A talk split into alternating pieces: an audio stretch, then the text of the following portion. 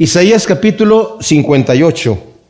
Los capítulos 58 y 59 forman una transición de lo que nos está diciendo Isaías anteriormente, ¿verdad? Como hemos explicado, el libro de Isaías se divide en dos partes principales, del capítulo primero al capítulo 39. Son varios juicios que el Señor está dando acerca de Babilonia, de Asiria, de Egipto, y también de su pueblo que ha sido rebelde al llamado que el Señor le ha dado, que es el llamado de representarlo delante del mundo. El Señor escogió al pueblo de Israel como un pueblo santo, separado.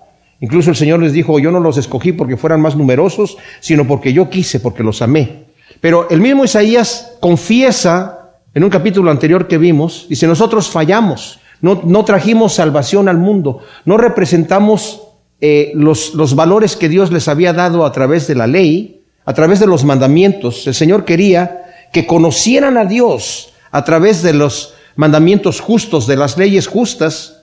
Y en cierto momento, cuando Israel, con algunos de los reyes que sí fueron reyes justos, como David, ¿verdad? Durante el reinado de Salomón, una gran parte de su reinado, y otros reyes como Ezequías en el tiempo de Isaías, eh, Josías más adelante, otros reyes que hubo, que sí dieron una imagen positiva a los pueblos. Pero por lo general, el reinado de Israel sabemos que se dividió en dos, en el reinado del norte y el reinado del sur. En el del norte se le llamó Israel y el reinado del sur Judá. El del norte, que fue, eh, lo, empezó Jeroboam primero a gobernar ahí, él instituyó una adoración a, unos eh, becerros de oro que él hizo, uno lo puso en el sur y otro lo puso en el norte del territorio y la gente se prostituyó hacia esas adoraciones. Él se inventó sus propias eh, fiestas solemnes y fueron adoraciones al estilo perverso de las naciones que el Señor había echado fuera. Se prostituyó el, pueblo. Y ya vimos anteriormente en el capítulo anterior, en los capítulos anteriores, que el Señor eh, condena a Israel de una manera terrible porque se prostituyó y, la llama una prostituta, una ramera, ¿verdad? Y terrible lo que el Señor le dice en el capítulo 57 que acabamos de ver. Pero como dije yo, estos capítulos, del capítulo 40 en adelante, eh, ha, cambiado un poco la, la, temática. He estado hablando acerca del reinado que va a venir al final del tiempo.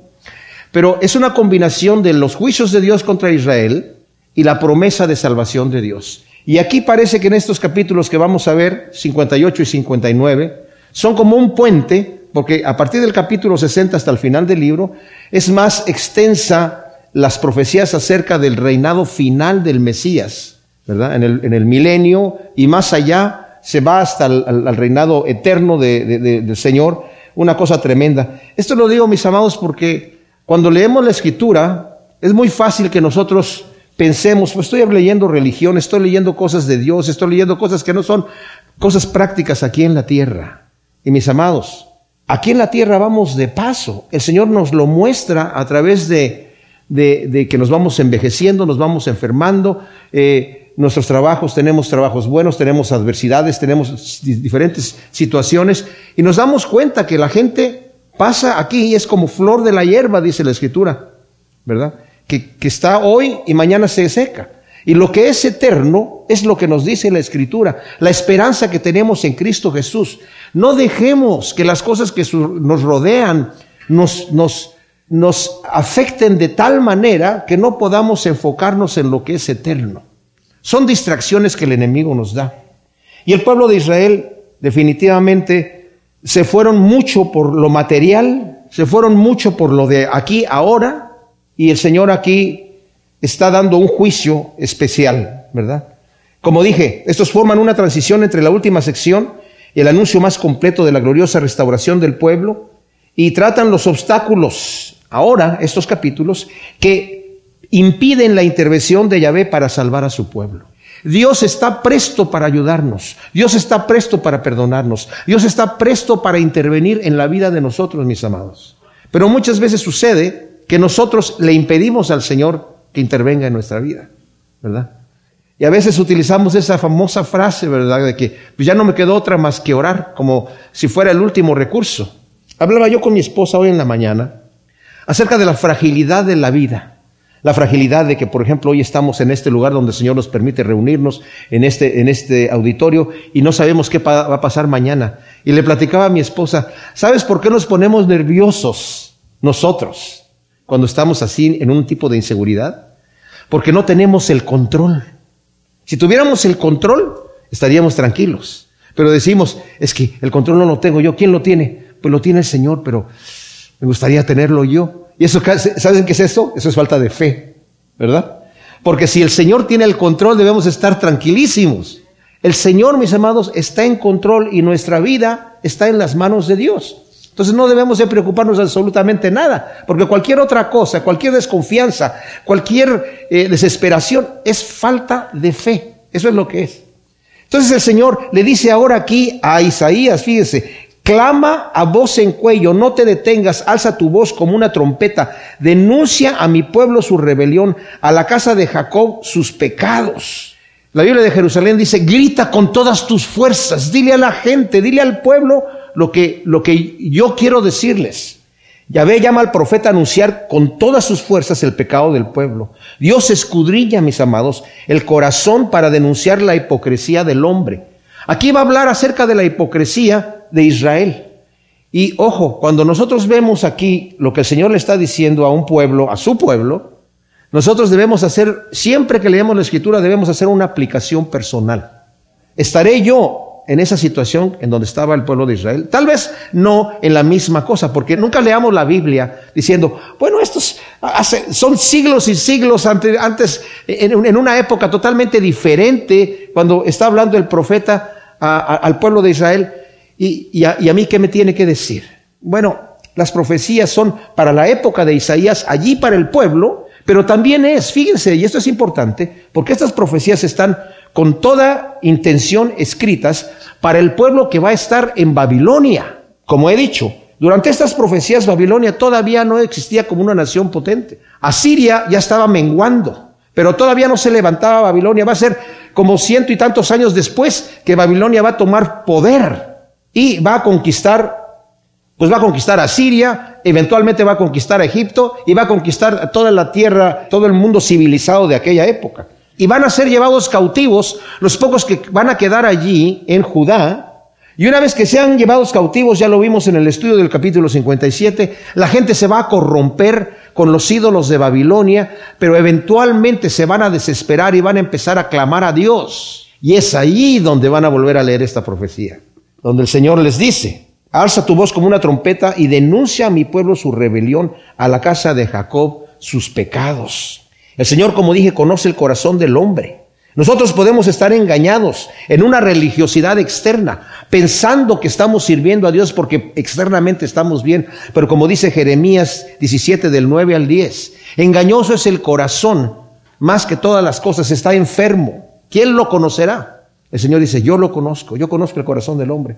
Nosotros no conocemos nuestro propio corazón, nos podemos engañar. Y siempre, como dice Santiago, el espejo real de cómo somos es la palabra de Dios. Y cuando la leemos, no debemos ser como aquel que mira su rostro en un espejo y se sale de allí y se olvida cómo es. Cuando estamos leyendo la palabra de Dios debemos ver cómo, nos, cómo me está hablando a mí. Y cuando salga de ahí y cierre la Biblia y me voy a mi trabajo, no me olvide de lo que me enseñó la palabra de Dios para encontrarme con la realidad, de qué es lo que yo soy. Aquí el Señor está denunciando esto y dice el versículo 2, que me buscan de día en día y muestran deseos de conocer mis caminos como un pueblo que practicara la justicia. Qué tremenda cosa. Yahvé no está condenando al pueblo, mis amados, por guardar los rituales ordenados por Moisés. No los está condenando por eso, sino los está condenando por una hipocresía. Por dentro eran impíos, como el Señor les dice a los fariseos en Mateo 23, del 27 al 28, ¿verdad? Ustedes les dice, por fuera se ven bien, parecen, son como sepulcros blanqueados, por fuera se ven hermosos, pero por dentro están llenos de toda podredumbre. A sus discípulos les dice, si vuestra justicia no fuese mayor que la de los escribos y fariseos, de ninguna manera van a entrar en el reino de Dios. Pero ¿cómo los, yo me imagino que la gente que estaba escuchando al Señor dirían, pero si los fariseos se dedican a portarse bien, son la gente más piadosa que conocemos. Pues que eso es por fuera, por fuera, pero por dentro es una hipocresía. Y mis amados, es fácil engañarnos y dejarnos llevar por cuanto estamos practicando la religión entre comillas, como que buscamos a Dios. Venimos a la iglesia, cantamos los cantos, estamos haciendo todo, le estamos dando al Señor su, su porción, su ración de oraciones. El Señor no le interesan esas cosas. Y dicen aquí, como un pueblo que muestran deseos de conocer mis caminos. Mostraban esos deseos de conocer más y más a Dios. Pero ¿saben quién mostraba deseos de conocer de Dios? Herodes, mis amados. Herodes en Marcos 6:20 dice que Herodes le gustaba, tomó a Juan el Bautista y lo, lo puso preso por cuanto él estaba declarando que le era ilícito a Herodes tener a la mujer de su hermano, Felipe, que se llamaba Herodías. Y le dijo, no te es lícito tener a la mujer de tu hermano. Y como la mujer, Herodías, de su hermano, estaba enamorada de Herodes, aborrecía a Juan el Bautista. Entonces Herodes tomó a Juan y lo metió en la cárcel.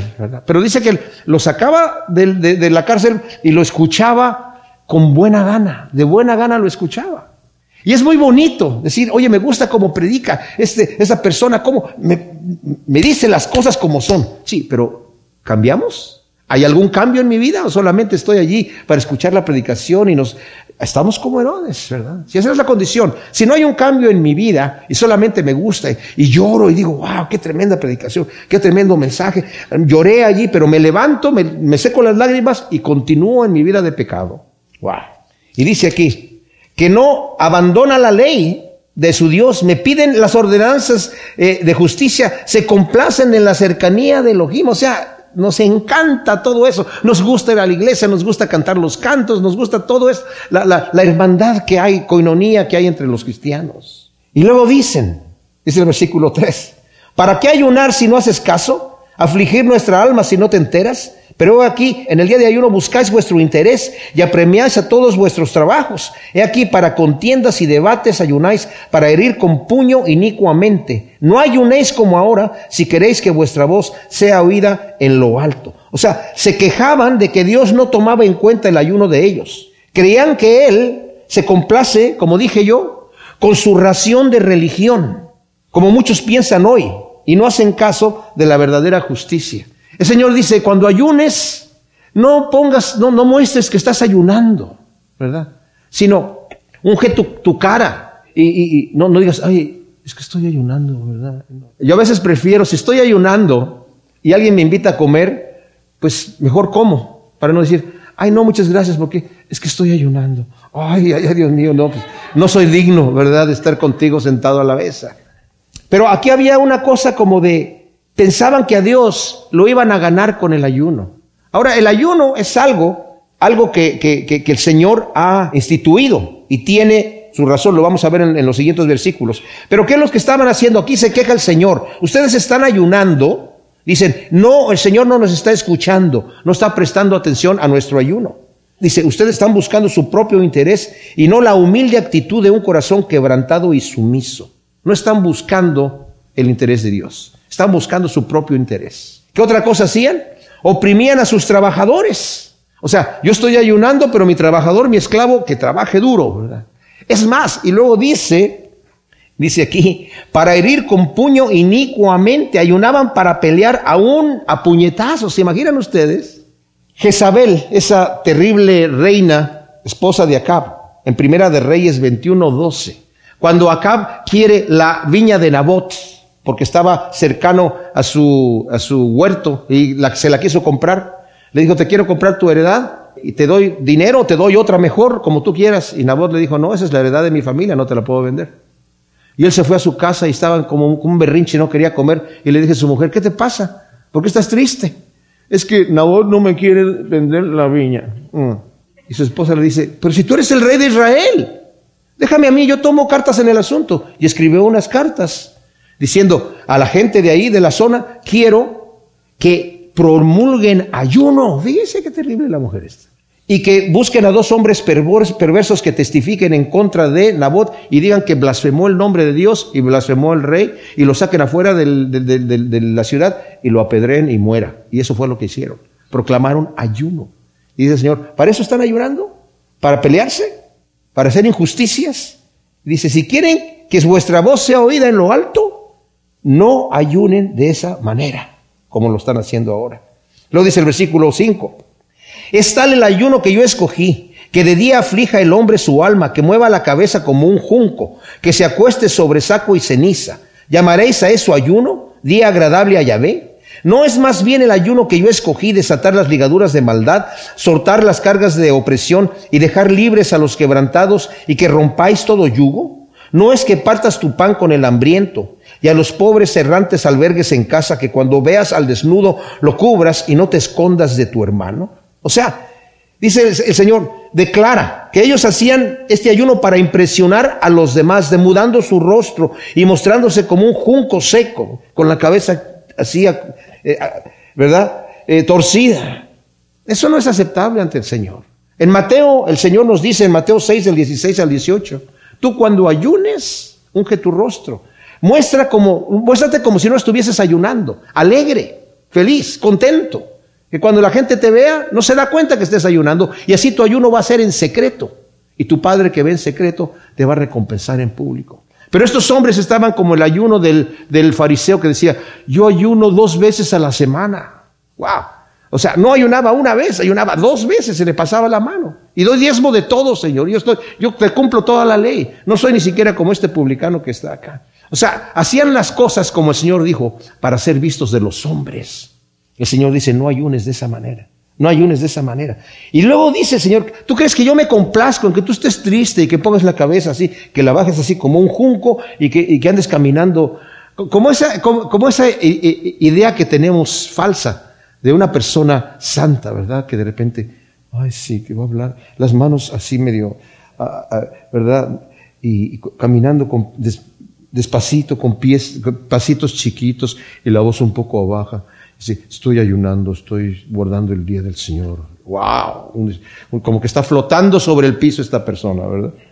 El Señor dice, ese no es el ayuno que no es el ayuno, dice aquí, que yo escogí, más bien desatar las ligaduras de maldad. El verdadero ayuno es para honrar y agradar a Dios, mis amados, humillándonos a nosotros mismos en un genuino arrepentimiento de pecado y para mortificar las pasiones. El ayuno es aceptable a Dios de esa manera.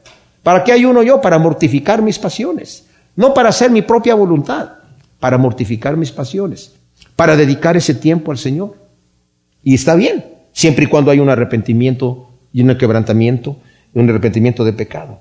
Pero Yahvé llama a su pueblo a liberar a los oprimidos y quebrantados, ayudando a los necesitados, teniendo cuidado de los hambrientos y de los que necesitan ropa.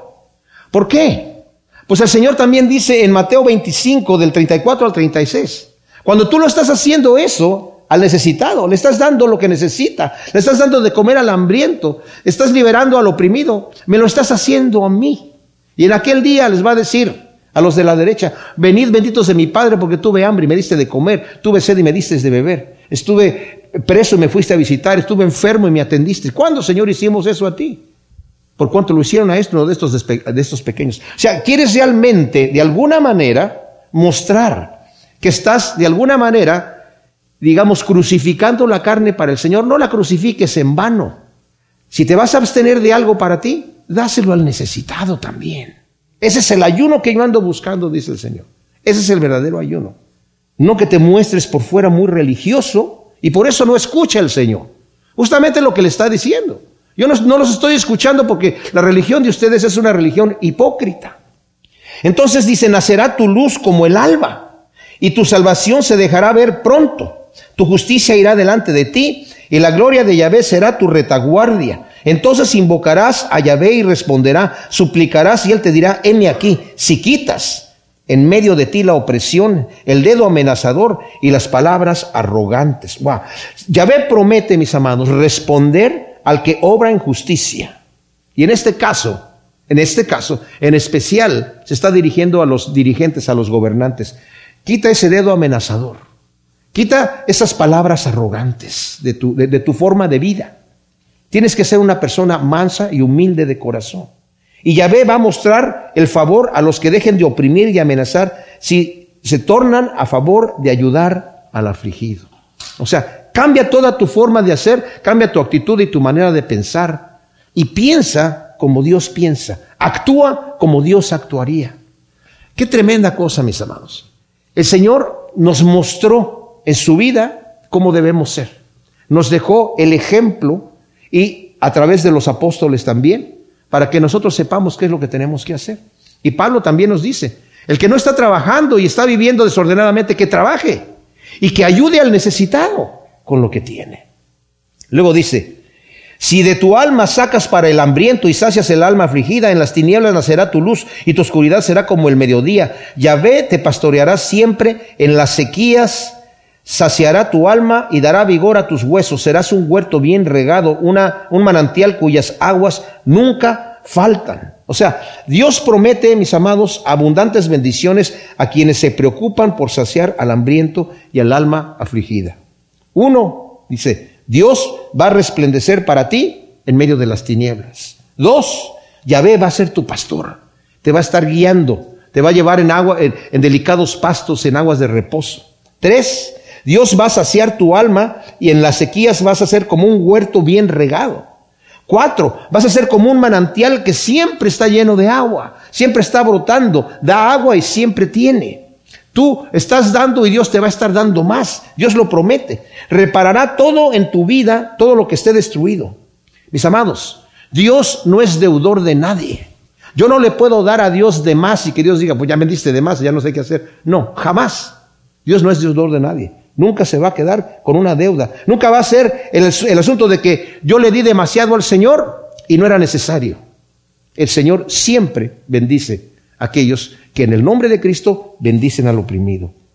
Eso de que Dios te lo pague es bien correcto y bien cierto, ¿verdad? Ojalá que sea así, que Dios me lo pague bien.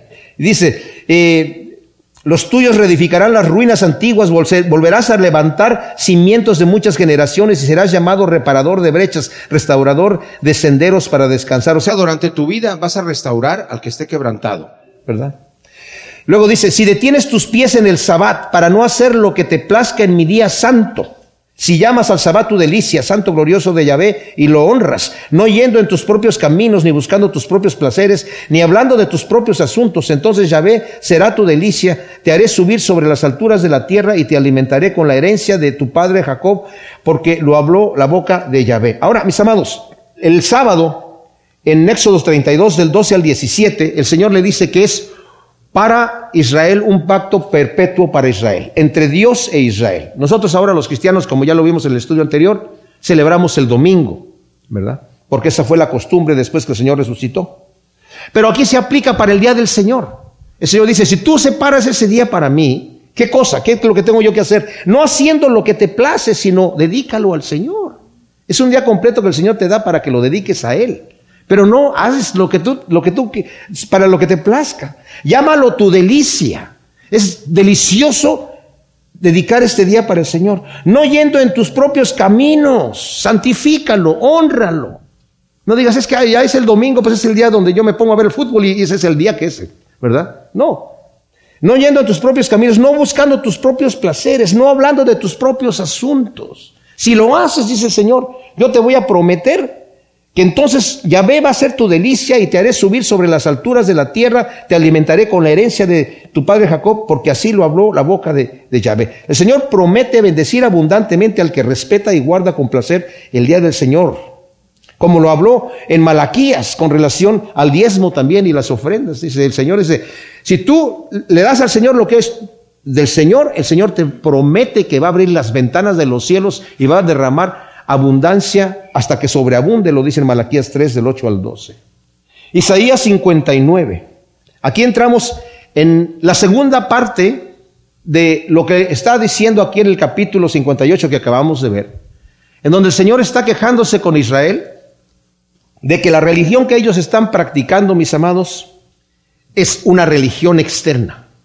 Esto ha degenerado tanta la situación que ahora muchos dicen, no, yo no te estoy predicando de religión, sino de una relación. Porque cuando hablamos de religión, aunque la palabra de Dios dice en Santiago la religión pura y sin mancha, ¿verdad?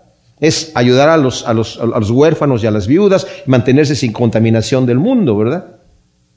Pero ya se ha degenerado tanto que ahora cuando hablamos de religión estamos hablando acerca de un conjunto de rituales y de cosas externas.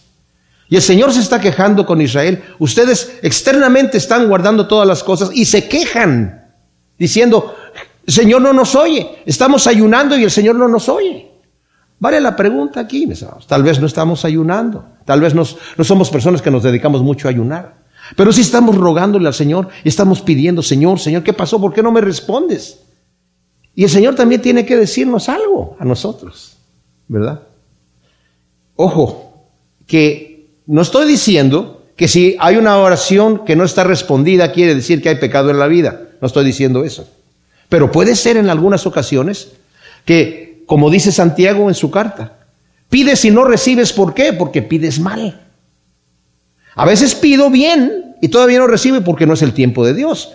Pero por lo menos tengo que limpiar el terreno, no sé si me, me doy a entender, de estar pidiendo correctamente, ¿verdad? Estar pidiendo conforme, como dice en Primera de Juan capítulo 5, conforme a la voluntad de Dios. Y si estoy pidiendo conforme a la voluntad de Dios, sé que voy a obtener lo que estoy pidiendo. Cuando pido para gastar en mis deleites, probablemente no es conforme a la voluntad de Dios. Pero cuando yo estoy pidiendo que el Señor me libere de un pecado, cuando estoy pidiendo que el Señor me lleve más cerca de Él, cuando estoy pidiendo que realmente quiero hacer la voluntad de Dios honestamente, que quiero ser más humilde, eso todos sabemos ya de antemano que es conforme a la voluntad de Dios. Si estoy pidiendo por la salvación de alguien, porque el Señor le toca el corazón a alguien que está frío, a alguien que se ha ido de la casa, por un hijo pródigo, por un pariente que se ha perdido, obviamente tiene que ver con eso.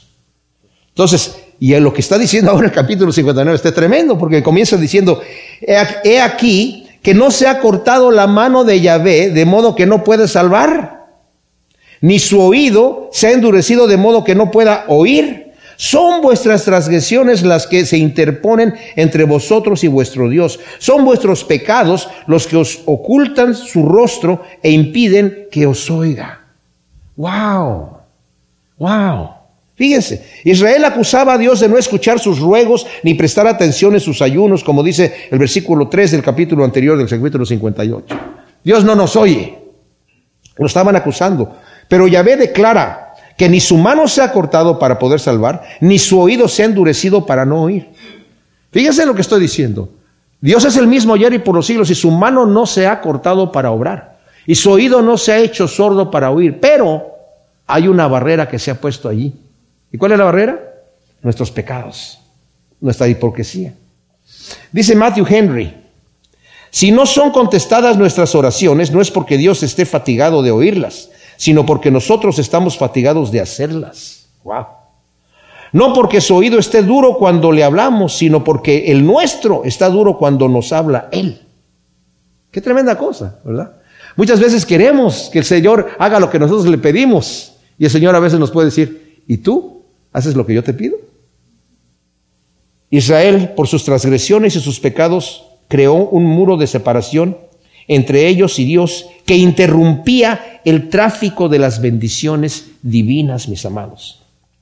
Fíjense lo que dice Jeremías 5, en el capítulo 5, se los voy a leer, a partir del versículo 21. Oíd ahora esto, pueblo insensato y sin corazón, que tiene ojos y no ve, que tiene oídos y no oye. ¿No me temeréis a mí, dice Yahvé? No temblaréis ante mi presencia, yo que pongo la arena como límite al mar, estatuto perpetuo que no puede traspasar. Aunque se quiten sus olas, no puede prevalecer, aunque rujan sus olas, no lo traspasan.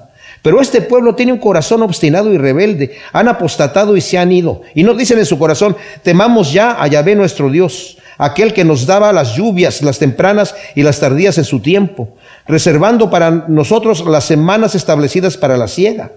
Vuestras iniquidades, dice el Señor, han alejado estas cosas y vuestros pecados han apartado de vosotros el bien. Porque en medio de mi pueblo se hallan impíos, acechan como acechan los pajareros, ponen trampas, atrapan hombres como una jaula llena de pájaros. Sus casas están llenas de engaño.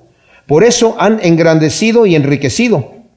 Se han puesto gordos y lustrosos y han traspasado los límites del mal, no defienden la causa, la causa del huérfano para que prosperen y mantienen el derecho del pobre. Y no he de visitar yo por esas cosas, dice Yahvé. De una nación semejante, ¿no ha de vengarse mi alma?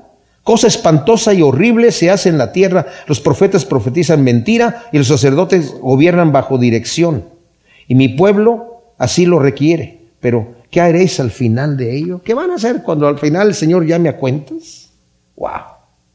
Versículo 3 dice, porque vuestras manos están contaminadas de sangre y vuestros dedos de iniquidad, vuestros labios dicen mentiras y vuestras lenguas murmuran perversidades. Nadie pleitea con justicia. Nadie juzga con rectitud, se apoyan en la mentira, afirman la falsedad, conciben engaños y dan a luz maldad. Yahvé denuncia la maldad extrema de su pueblo, que además declara los terribles pecados de ellos, muestra su deplorable condición.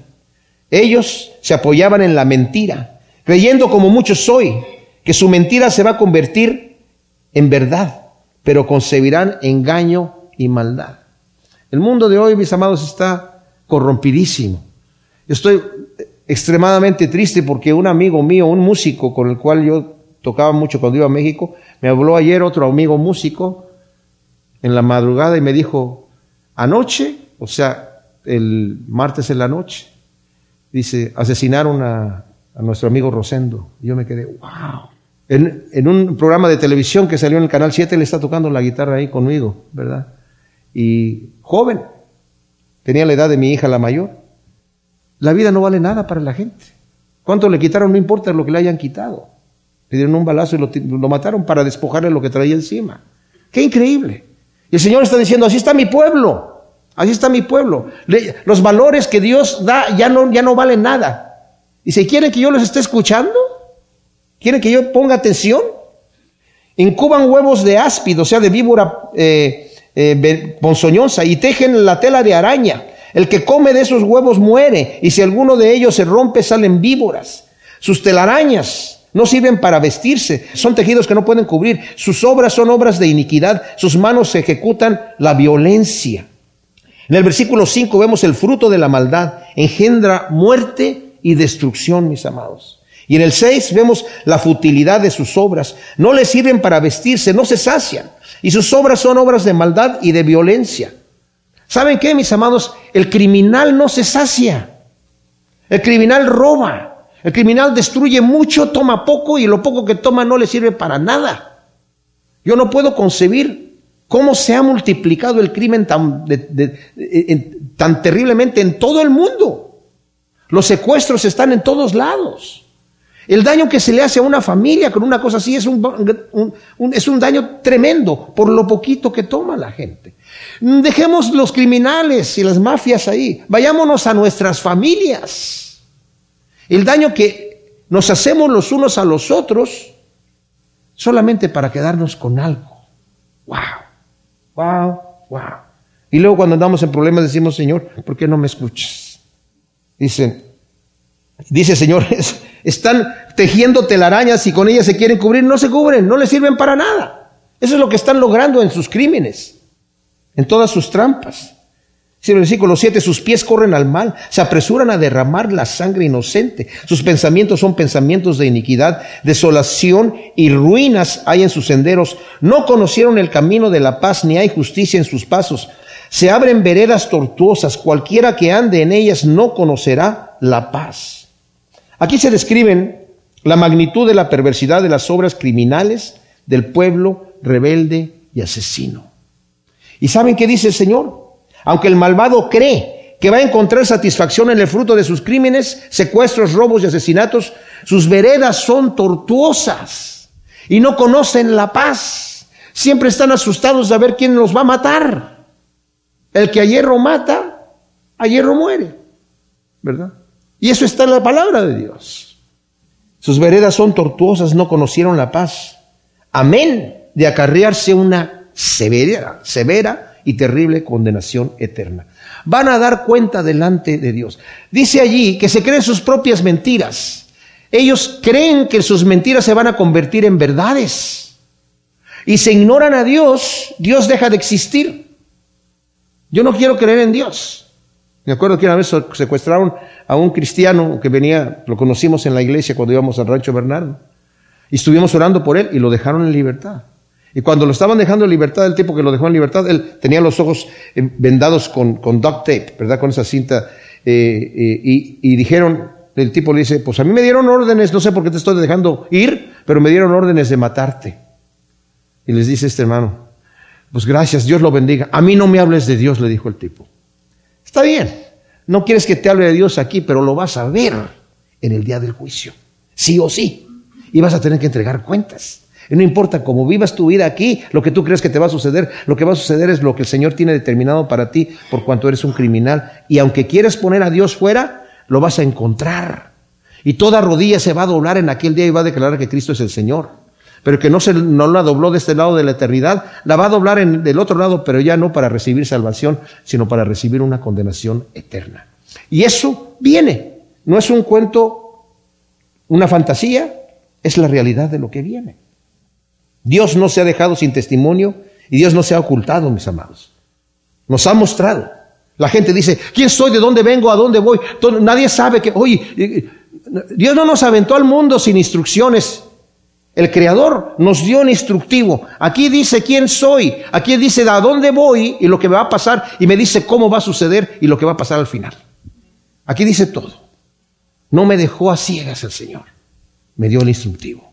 Y aquel que no lo quiere leer, no se entera y vive su vida como quiere. Luego dice el versículo 9, por eso el derecho se aleja de nosotros y la justicia no nos alcanza. Esperamos la luz. Y aquí tinieblas, claridad y andamos en oscuridad. Vamos palpando la pared como ciegos. Sí, andamos a tientas como gente que no tiene ojos. En pleno día tropezamos como al anochecer. En pleno vigor estamos como los muertos. Ahora, de aquí en adelante, versículo 11 también dice, gruñimos todos igual que osos y gemimos lastimosamente como palomas. Esperamos la justicia, pero no la hay. La salvación, pero está lejos de nosotros. Ahora Isaías pasa a la primera persona para incluirse a sí mismo entre aquellos del pueblo que confiesan su pecado. No nos da tiempo de leerlo, pero después ustedes si lo quieren leer en Daniel capítulo 9 del versículo 1 al versículo 19 sabiendo de Daniel, leyendo al profeta Jeremías que ya se estaba cumpliendo el, tiempo de los 70 años que profetizó Jeremías que iban a estar en Babilonia, él se arrodilló a orar y saben que se incluyó pidiendo perdón por el pecado del pueblo, aunque él vivió una vida impecable, se incluyó, como Isaías aquí dice, nosotros nos rebelamos y por eso estamos como estamos. Nosotros debemos orar por nuestras naciones, diciendo, Señor, perdónanos, nos hemos alejado. Incluyámonos en esas oraciones, mis amados. Aquí se incluye, esta profecía toma un significado especial para el pueblo de Israel en el cautiverio babilónico, en donde andaban como ciegos, en tinieblas, clamaban gimiendo por justicia y liberación, pero no les llegaba a ellos. Como dije, cuando llegaron a Babilonia llegaron idólatras e, e, inmediatamente tomaron también los ídolos de Babilonia y los empezaron a adorar. Y ya cuando vieron que estaban en aprietos, Pasaron los años, el Señor los tuvo 70 años, y esos 70 años fueron duros para ellos, porque la gente les decía, ¿dónde está tu Dios? Al final ellos tuvieron que voltearse al Señor y el Señor les, tuvo también que decir que sus dioses los libren. Entonces, mis amados, hay un momento cuando estamos desesperados por nuestra necedad que el Señor nos deja un ratito ahí. ¿Ok? ¿Tú quieres, tú quieres el fruto de tu pecado? Bueno, que encuentra paz en tu diversión de pecado. Anímate en tu maldad. Y cuando estamos desesperados, después el Señor dice, ok, ahora sí, ven para acá. Pero ah, ya cuando el Señor nos trae, después de un tiempo que nos ha mantenido ahí, ya venimos dóciles, ¿eh? Ya venimos dóciles. Ahora sí, Señor, aprendí mi lección, ¿verdad? Por favor, ¿verdad? porque si no, nos vuelve a pasar la otra, ¿verdad? Si no, otra vez viene la vara de corrección. Y continúa diciendo, porque nuestras rebeliones se han multiplicado delante de ti y nuestros pecados testifican contra nosotros. Porque nuestras rebeliones están presentes en nosotros y en cuanto a nuestras iniquidades las conocemos. Hemos transgredido, negamos a Yahvé, volvimos la espalda a nuestro Dios, concibiendo opresión y rebelión y urdiendo desde el corazón palabras de mentira. Wow. Por tanto, se ha hecho que el juicio recto se retire y la justicia se mantenga a lo lejos, porque la verdad tropezó en la calle y la rectitud no pudo entrar. Isaías confiesa por parte de Israel el haber dado la espalda a Yahvé concibiendo opresión, rebelión y mentira. Mis amados, Dios tiene lo mejor para nosotros y cuando nosotros nos hacemos sordos a la voz de Dios, porque queremos pecar, vamos a concebir opresión, rebelión y mentira. No os engañéis, dicen Gálatas. Dios no puede ser burlado. Todo lo que el hombre siembre va a cegar. Dios no interviene ya ahí. La semilla yo la estoy sembrando. Estoy sembrando semilla de pecado, voy a cegar corrupción. pero si siembro justicia, voy a cegar vida eterna. La consecuencia lógica a este estilo de vida rebelde es la falta de justicia y de los juicios rectos. Aún dice allí, en la calle y en la puerta, que era donde se solían hacer los juicios. Dice, ni siquiera hay justicia en las cortes. No hay justicia en donde se sientan los jueces a juzgar algo porque hemos vivido en mentira. Mis amados, eso es lo que estamos cosechando hoy en día. Ya no se espera justicia en las cortes. Generalmente. Hay unas manipulaciones tremendas. Los días de la justicia se acabaron, mis amados. Eso es terrible.